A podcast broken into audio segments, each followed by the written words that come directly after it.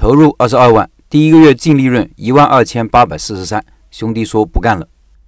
下面是社群里一位老板的苦恼，他说：“老陈还是老问题，我和亲叔兄弟开的面馆，面馆代卖熟食，熟食味道还是相当不错的，吃面的回头客也不少。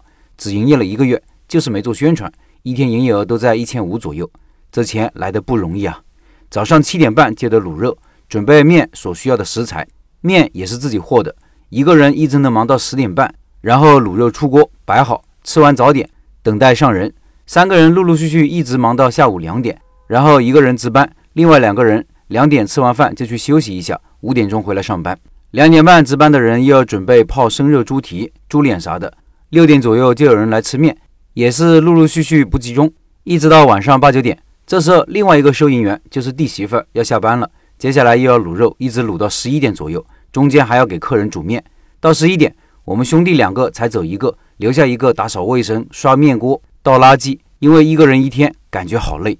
一个月下来算了一下账，总营业额减去开支，再减去人工、房租、水电费，剩余一万二千八百四十三。两个人一分才六千来块。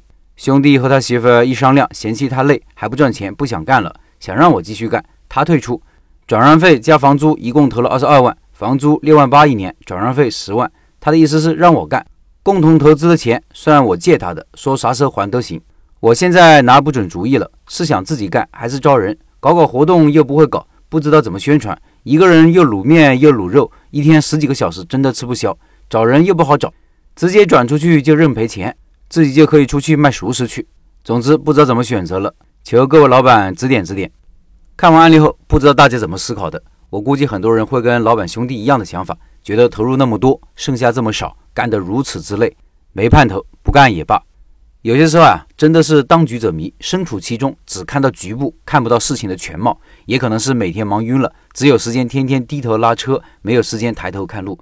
在我看来，去掉其中一个品类，问题就基本可以解决。比如把卤味去掉，或者卤味不用全天卖，一天只卤一次，就晚上时间卖，他们三个人的工作量就可立刻减少很多。有人就会担心了，去掉一些产品，营业额会不会立刻下降了呢？当然不是这样的关系。一个店的营业额跟产品多少关系不是很大。群里提供卤味技术的肖老板那个店，一个店员就卖卤味，就在下午五点以后开卖，每天能做到两千左右的营业额。我上次考察的小面老板，店里只做小面，店里三个人，每天能做到三千左右营业额。